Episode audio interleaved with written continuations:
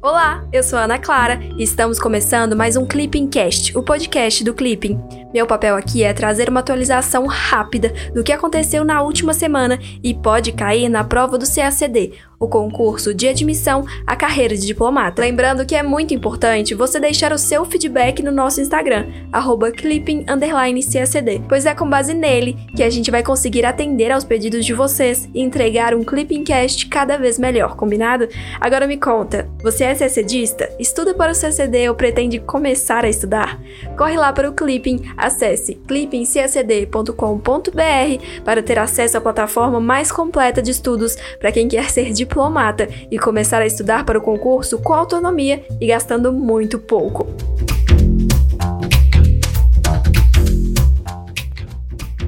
Nessa semana, dos dias 2 a 6 de março de 2020, temos um resumão recheado de assuntos importantes. Destaque maior vai para as ações da política externa brasileira que transitaram entre América do Sul, África e Estados Unidos, com importantes desdobramentos para a inserção internacional do país. Além disso, os resultados do PIB de 2019 divulgados nessa semana são um importante componente para os estudos de economia, política internacional e geografia para o próximo CACD.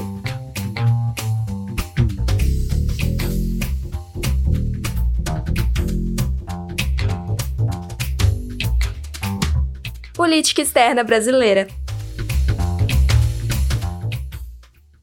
Na segunda-feira, dia 2, no contexto da visita do presidente Jair Bolsonaro ao Uruguai para a posse do presidente eleito Lacalle Pou, o site do Planalto destacou as relações bilaterais Brasil-Uruguai. No setor econômico, o Brasil é o segundo destino das exportações uruguaias, e de acordo com os dados do Ministério da Economia, o Uruguai importa do Brasil a maioria dos produtos que consome, em 2019, a corrente de comércio entre os países somou mais de 3 bilhões de dólares, com superávit para o Brasil de 1,2 bilhão. Um dos temas mais importantes da nova agenda bilateral dos dois países, segundo o Itamaraty, será o trabalho conjunto nas fronteiras, especialmente no que se refere à segurança pública. No domingo, dia 1, o presidente Jair Bolsonaro encontrou o presidente chileno Sebastián Pinheira para tratar de assuntos de interesse comum. O principal assunto foi a integração da América do Sul, sobretudo a respeito do Prosul. Vale lembrar, o Foro para o Progresso da América do Sul, ProSul, é uma iniciativa de integração que conta com sete países membros: Brasil, Chile, Argentina, Peru, Paraguai, Equador e Colômbia. A iniciativa vai substituir para esses países o papel inicialmente conferido ao Unasul. A estrutura leve e flexível do ProSul, com agendas pragmáticas, vai poder contribuir para fortalecer a integração regional.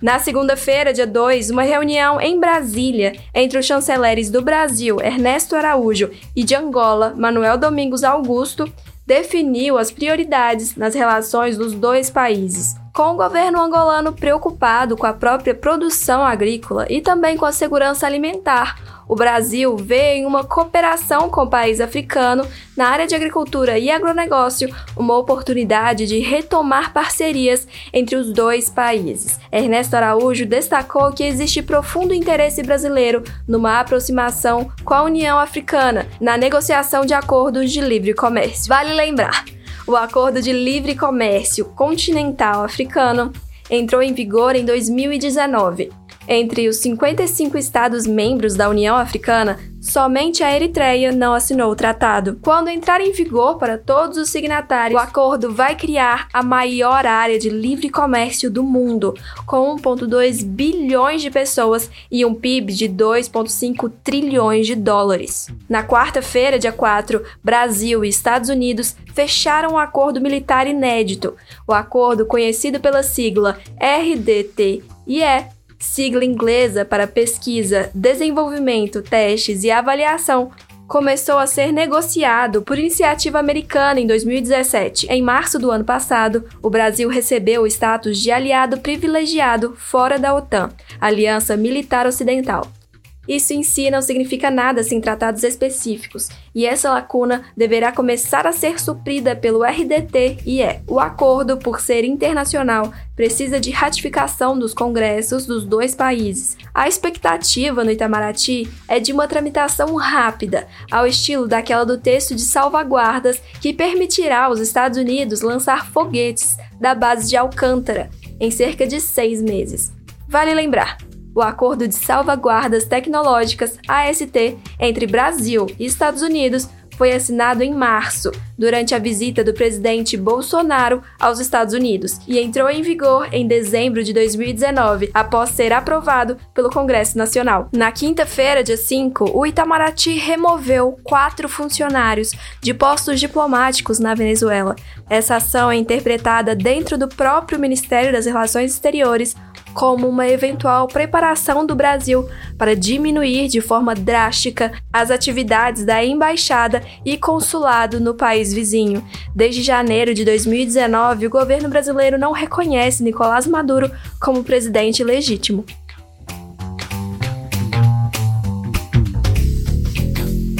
África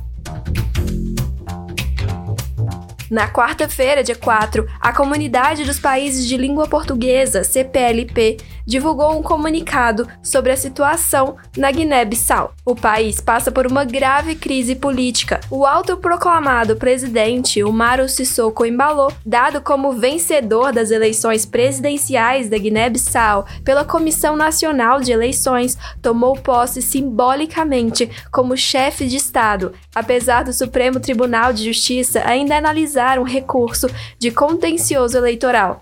A partir da posse, militares ocuparam várias instituições de Estado. A CPLP integra o grupo P5, ONU, União Africana, Comunidade Econômica dos Estados da África Ocidental, UE e CPLP, para discutir a crise no país.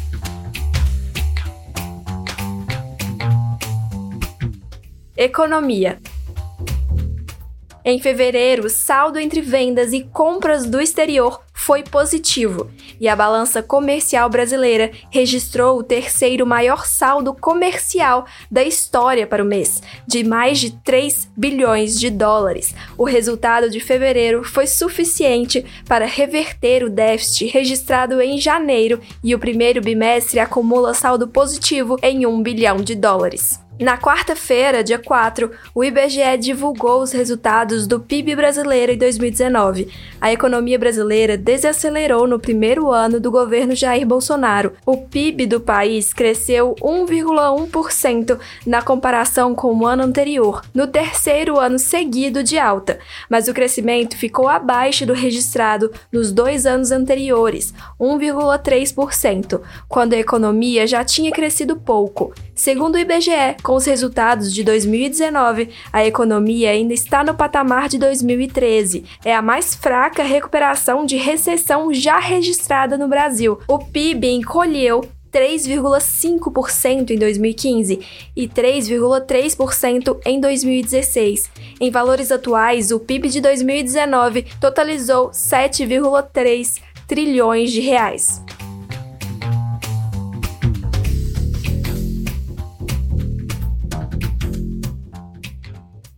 América Latina. Na quinta-feira, dia 27, a ONU divulgou um relatório afirmando pela primeira vez ter indícios de que grupos ligados ao narcotráfico se infiltraram nas Forças Armadas da Venezuela, o relatório do Escritório da ONU sobre Drogas e Crime, UNODC, mostra que narcotraficantes transportaram grandes quantidades de drogas para a Europa e Estados Unidos através de portos venezuelanos, usando aeronaves leves por meio de voos ilegais. Sobre drogas e crime, o UNODC é uma agência especializada da ONU, criada em 1997, onde são tratados temas concernentes ao combate às drogas ilícitas, ao crime e ao terrorismo. O UNODC implementa medidas que refletem as três convenções internacionais de controle de drogas e as convenções contra o crime organizado transnacional e contra a corrupção. Também na quinta-feira, dia 27, a ONU afirmou que o Chile, ao lado do Brasil e Colômbia, tornou-se uma das principais portas de saída da cocaína, que é apreendida nas cidades espanholas de Valência e Algeciras, importantes portas de entrada da droga na Europa. Na segunda-feira, dia 2, o presidente colombiano Ivan Duque visitou os Estados Unidos a crise na Venezuela e o narcotráfico dominaram a agenda de sua reunião com Donald Trump.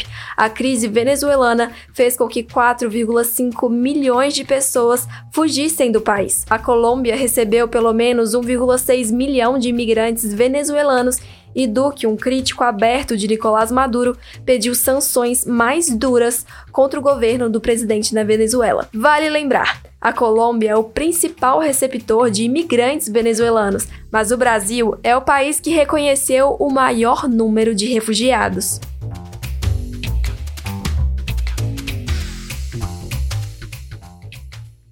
Direitos Humanos Na semana passada, a alta comissária de Direitos Humanos das Nações Unidas discursou na sessão anual do Conselho de Direitos Humanos em Genebra, na Suíça. Michelle Bachelet citou protestos no Chile e no Equador, proteção ambiental nos Estados Unidos, terrorismo na Nigéria, conflitos em Camarões e pediu transferência e prestação de contas sobre o caso do assassinato do jornalista saudita Jamal Khashoggi, entre outros tópicos sobre o tema. Vale lembrar, a ONU dispõe de órgãos próprios voltados para a proteção dos direitos humanos, bem como órgãos previstos em tratados apoiados pela organização. O conjunto desses mecanismos de proteção é chamado de Sistema Universal de Direitos Humanos. São órgãos da ONU voltados à proteção de direitos humanos, o Conselho de Direitos Humanos, os relatores especiais de direitos humanos e o Alto Comissariado de Direitos Humanos, o Conselho de Direitos Humanos promove e fiscaliza a observância da proteção de tais direitos pelos países da ONU. Os relatores especiais de direitos humanos, por sua vez, investigam situações de violação, efetuando visitas em loco, com autorização dos estados e elaborando relatórios de recomendações. Por fim, o Alto Comissariado de Direitos Humanos objetiva dar sinergia às atividades das Nações Unidas nessa temática, ao coordenar os diversos órgãos onusianos de proteção aos direitos humanos.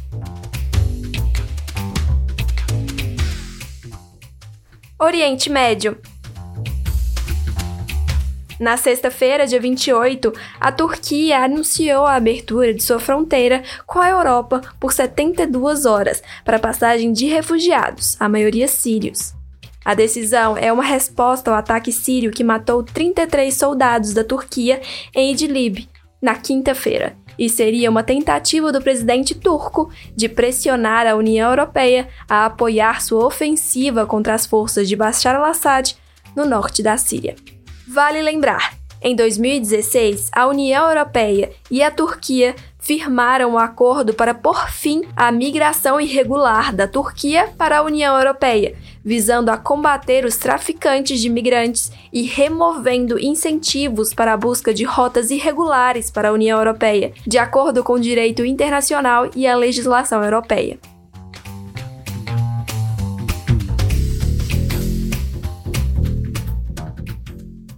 Irã e questão nuclear.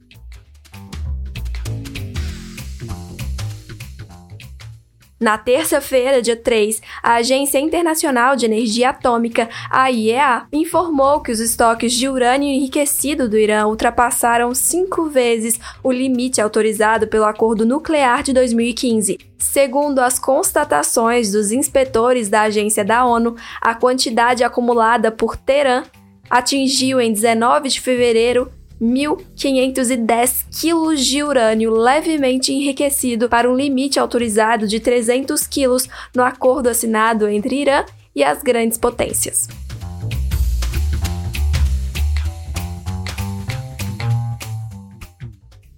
Estados Unidos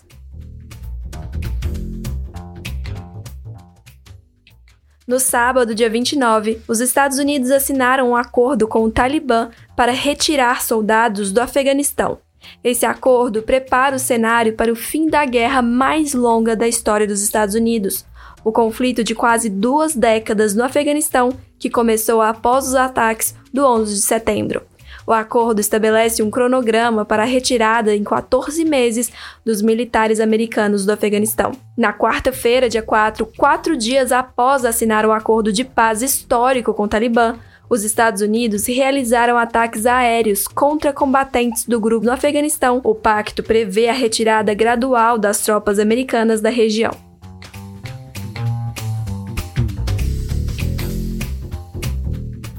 Direito Internacional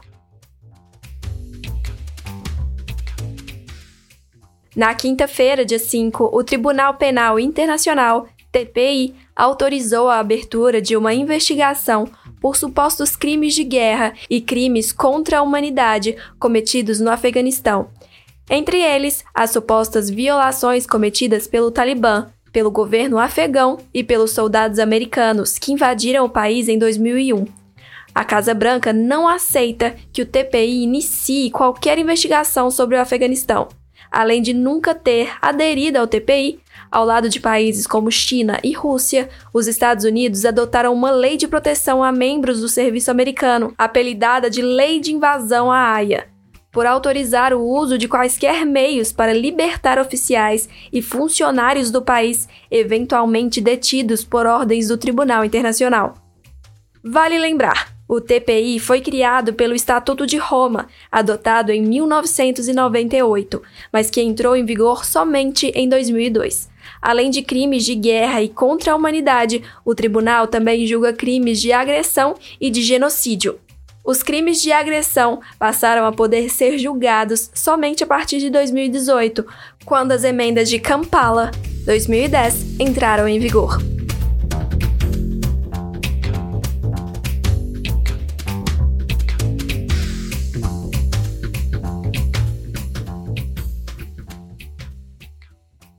China.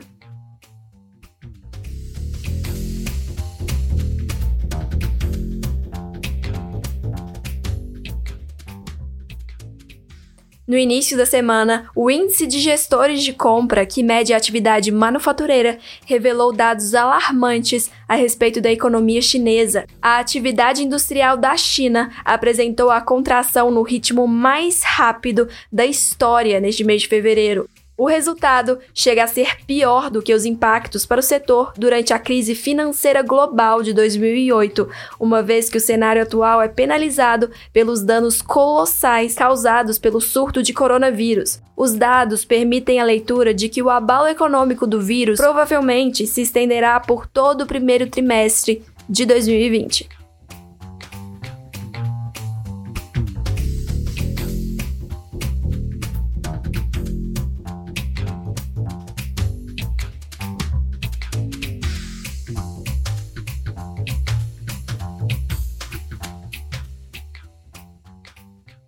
União Europeia.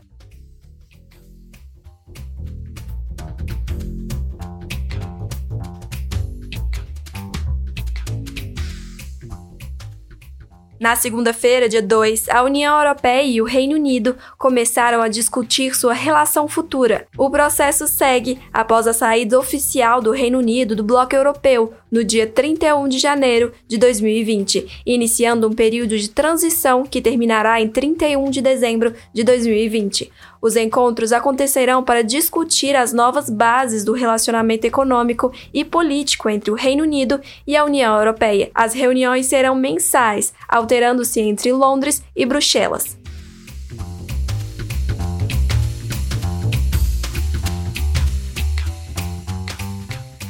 Vale lembrar, Durante a transição, o Reino Unido não faz parte da União Europeia, por isso não participa mais do Conselho Europeu, do Parlamento ou qualquer instância de decisão europeia, mas continuam valendo todas as regras para cidadãos, consumidores, empresas, investidores, estudantes e pesquisadores, até que se negociem as novas bases.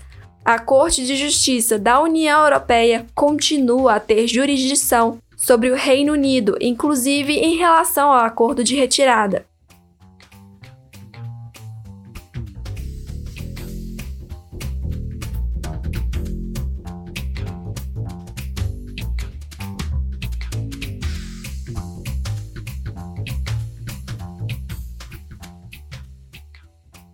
Reino Unido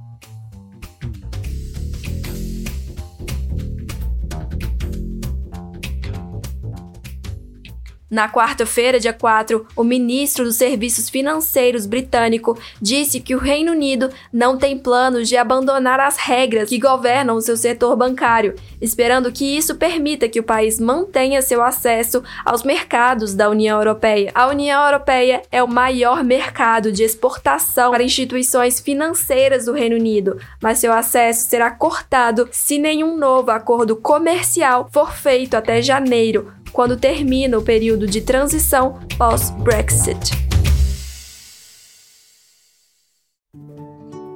Agora chegou a sua vez, hein? Sempre liberamos na plataforma do Clipping, junto com o podcast, um simulado de atualidades com questões sobre os temas tratados por aqui. Vai lá e teste seus conhecimentos, pode ser? Até o próximo podcast. Tchau, tchau!